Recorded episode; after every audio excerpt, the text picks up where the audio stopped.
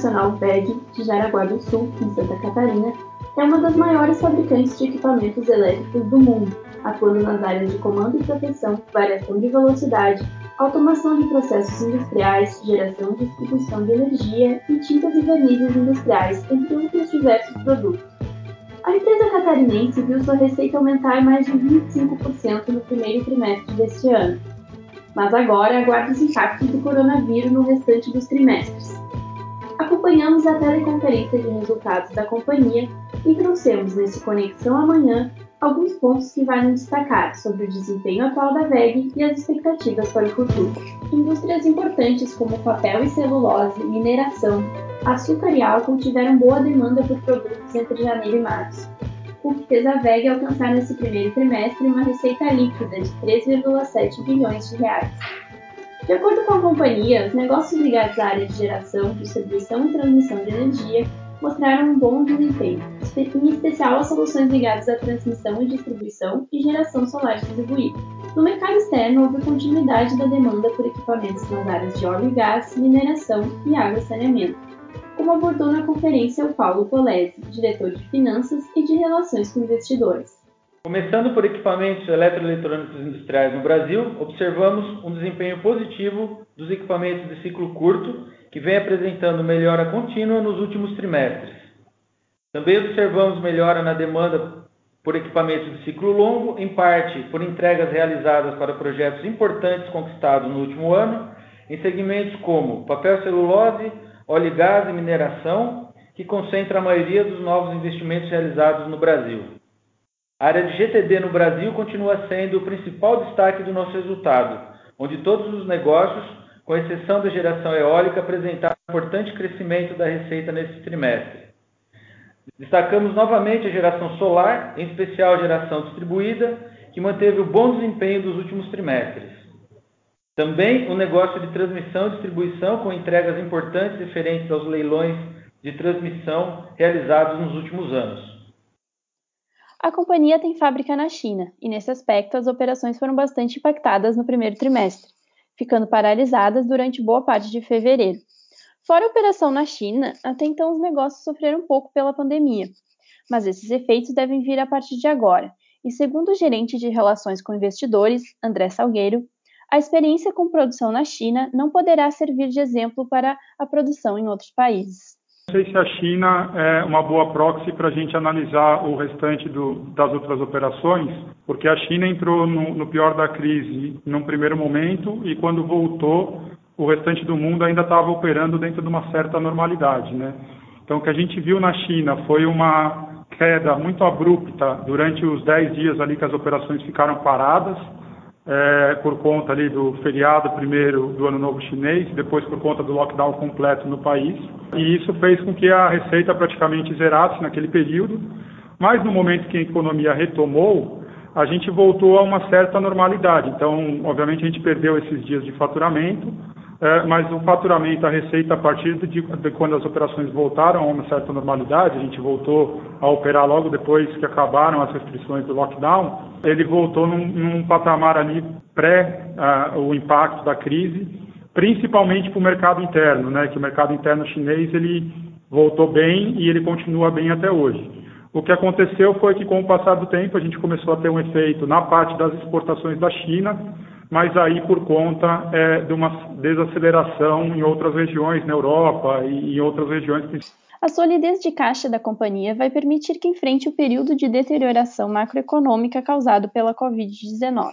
O caixa atingiu 908 milhões de reais no encerramento do trimestre, e esse caixa robusto, baixo endividamento, a receita e base de clientes diversificadas são condições favoráveis para suportar a crise. Os produtos de ciclo curto costumam ser os primeiros a demonstrar sinais de volatilidade, como por exemplo as áreas de motores comerciais e appliance e tintas e vernizes, que já apresentaram reduções importantes nas entradas de novos pedidos na segunda quinzena de março. Na conferência, o André Luiz Rodrigues, diretor superintendente administrativo financeiro, ressaltou os desafios do ano eu gostaria de comentar sobre as nossas perspectivas para o ano de 2020, que são muito diferentes daquelas que tínhamos visibilidade no início do ano. Vale destacar que ainda estamos no meio da pandemia, vivendo um cenário de muitas incertezas e fazer qualquer tipo de projeção seria precipitado nesse momento. Dentro da visibilidade que temos, podemos afirmar que a demanda por equipamentos de ciclo curto vai cair nos próximos meses. Isso deve acontecer de forma generalizada em todas as linhas de produtos e em todas as regiões. Por outro lado, produtos de ciclo longo, os quais construímos uma importante carteira de pedidos nos últimos trimestres, tendem a sofrer menos no curto prazo. Os projetos em carteira continuam seus cronogramas e devem trazer estabilidade para essa parte do nosso negócio nesse momento. Esperamos também pressão nas nossas margens operacionais. Medidas restritivas adotadas por alguns países e a queda da demanda devem influenciar esse indicador nos próximos meses. Tudo isso nos leva a ter como prioridade nesse momento a preservação do caixa da companhia. Para finalizar, eu gostaria de reforçar que, mesmo nesse momento de incertezas e sem precedência, temos alguns diferenciais que, de certa forma, remetem às nossas vantagens competitivas e se mostraram importantes em crises passadas, tais como nossas receitas e a base de clientes são diversificadas, tanto geograficamente como em segmentos de clientes, nos dando a possibilidade de aproveitarmos as oportunidades de venda aonde elas estiverem disponíveis. André Rodrigues abordou medidas para o enfrentamento da crise e o aprendizado que situações anteriores deixaram. Relatamos ações importantes implementadas a fim de preservar a segurança dos nossos colaboradores e demais stakeholders, bem como a continuidade dos nossos negócios. Implementamos três níveis de comitê de crise: um executivo, um operacional e outro nas unidades do exterior adotamos uma série de medidas protetivas e de distanciamento social, visando preservar a segurança dos nossos colaboradores e demais stakeholders. Aqui é importante mencionar todo o aprendizado que tivemos com a pandemia de H1N1 em 2009 no México e com a própria Covid-19 no início do ano na China. Medidas e protocolos adotados na época foram novamente utilizados e foram fundamentais para preservarmos a continuidade dos nossos negócios, mas principalmente a saúde e a segurança dos nossos colaboradores. Adotamos mecanismos de férias coletivas, banco de horas e home office em todas as situações possíveis, a fim de respeitarmos as regras de distanciamento social e adequarmos a capacidade produtiva ao novo nível de demanda. Adicionalmente, adotamos uma série de medidas buscando mitigar ao máximo os impactos da crise em nossos negócios, como monitoramento constante do risco de crédito dos nossos clientes, medidas de otimização do ciclo financeiro, revisão do plano anual de investimentos, manutenção de forte posição de caixa. Eu gostaria de comentar que estamos implementando uma série de iniciativas para ajudar esta corrente do bem que se tornou em torno do combate à Covid-19 sendo as principais delas adequação da nossa fábrica em Jaraguá do Sul para a produção de ventiladores pulmonares, a produção de álcool em gel em nossa fábrica de tintas e vernizes para uso interno e doações para os hospitais da região. Também comentou o desafio que é a produção de respiradores pulmonares. A VEG adaptou a sua linha de produção e tem como meta disponibilizar ao mercado ao menos 500 desses equipamentos ventiladores pulmonares, né? Uma coisa bem específica. A VEG, se a taxa de ocupação da fábrica estivesse completa e se fosse necessário produzir ventiladores pulmonares para ajudar nesse momento, a VEG faria da mesma forma, né? A gente contrataria mais gente. É, é um momento de, de crise. Esse é um equipamento. A gente, no começo de toda essa história, a gente ouvia muito, muitos comentários que uh, que eram equipamentos simples de serem produzidos. A resposta não são equipamentos simples, pessoal. Né? Você tem alguns componentes que não são produzidos no Brasil.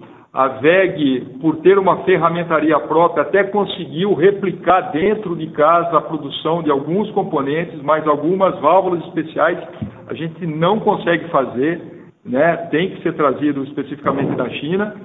E a gente, então, né, é, fez um acordo com uma empresa que fornecia para ter a transferência de tecnologia e hoje a gente está trabalhando, tem mais de 100 profissionais envolvidos desde o início nesse projeto, para fazer isso acontecer e atender a demanda do governo, né, com relação à necessidade desses, desses ventiladores pulmonares. Então, uma discussão, como é que testa isso, né? Nós fomos, nós tivemos que importar quatro máquinas específicas dos Estados Unidos, que são as máquinas que testam a eficiência desse equipamento. Não dá para chegar, sair da linha de produção e ir para o hospital e para uma UTI para alguém que está no momento entre a vida e a morte. Para produzir esse equipamento, se chega a esse nível de complexidade e seriedade que nós estamos adotando para fazer isso acontecer. E se os componentes que estão faltando chegarem dentro do nosso prazo eh, esperado, né, meados desse mês a gente já começa a, a fornecer esses equipamentos. Em meio à pandemia, as capacidades de produção de cada unidade variaram de acordo com região, como demonstrou André Rodrigues. Capacidade de utilização das fábricas é um negócio que mudou bastante, né? Acho que é, é muito mais relevante agora a gente falar do futuro do que do passado, mas vamos primeiro é, depende muito do país. Né? Existem países onde a gente está em total lockdown, exemplos de África do Sul, exemplos de Argentina, exemplos de uh, Índia, é, e nesses países também a, o volume de, de, de, produção não são tão relevantes. Em alguns casos, a previsão que a gente tem de informação é que vai começar a voltar aí ao, ao, no início do, do próximo mês de maio, que está começando agora, mas tudo depende um pouco desse fim de semana, onde vão ter novos anúncios, se esses lockdowns vão continuar ou não. Ah, fora esses países, fora do Brasil, é, como eu disse primeiro, né, eu acho que está é, é, tá muito mais voltada a capacidade de utilização ligada um pouco ao absenteísmo. Né? Então, em alguns casos está em 80%, 90%, que numa situação como essa não, não é crítica. Né? Como você bem comentou, teve um decreto do governo de Santa Catarina que teve uma mudança ao longo dessa semana, onde até é, meados dessa semana é, as operações eram obrigadas a trabalhar com 50% do efetivo por turno para garantir as medidas de isolamento social.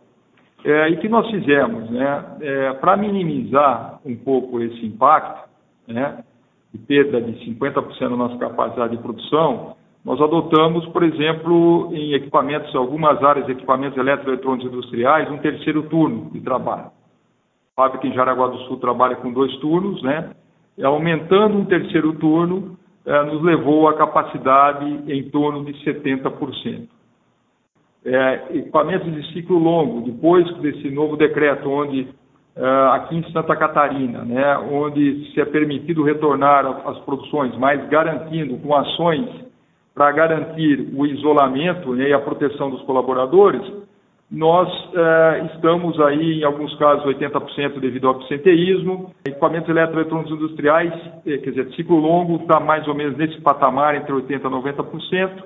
É, equipamentos eletroeletrônicos industriais um pouco abaixo, mas voltando, isso está condicionado também aí como é que vai se comportar o nível das carteiras para o futuro, já que em equipamentos de ciclo curto, né, a carteira é, é muito curta, dois, três meses, e aonde a gente está ajustando mais a capacidade são para os motores comerciais de appliance, onde a situação, né, onde tivemos fechamento de várias lojas, comércios, levaram a muitos dos nossos clientes a entrarem com férias coletivas e reduções de jornada. No cenário atual, o câmbio alto pode ser um aliado positivo para a competitividade da VEG e as bases de produção diversificadas também.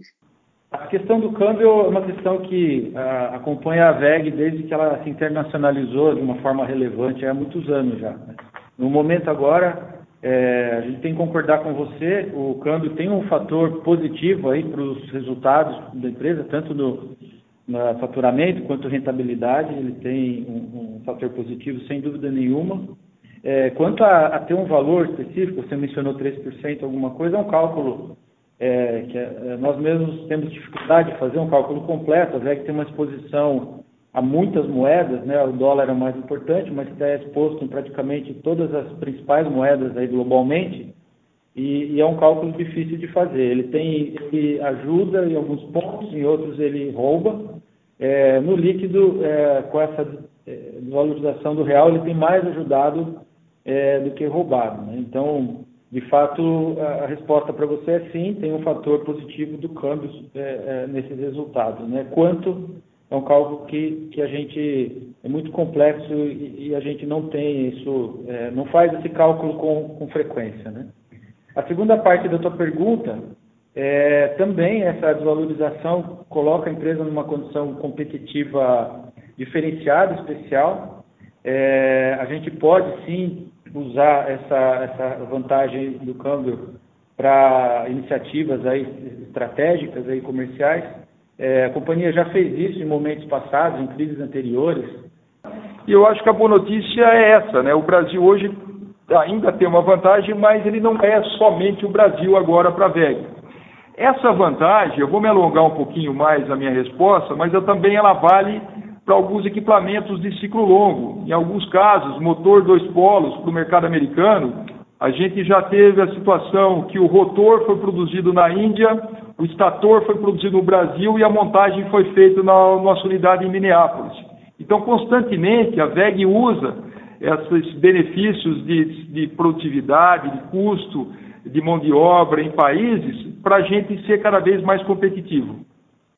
A maior aposta da empresa é que a carteira de produtos de ciclo longo traga alguma estabilidade para os negócios no curto prazo e que sua produção distribuída em vários locais do mundo reduza o risco operacional diante dessa crise. Valentina Gindri para o Conexão Amanhã. Gostou deste conteúdo? Acesse os podcasts do Grupo Amanhã, referência de informação sobre economia e negócios na região sul do Brasil. Assine também nossa newsletter diária, inscrevendo-se em www.amanhã.com.br.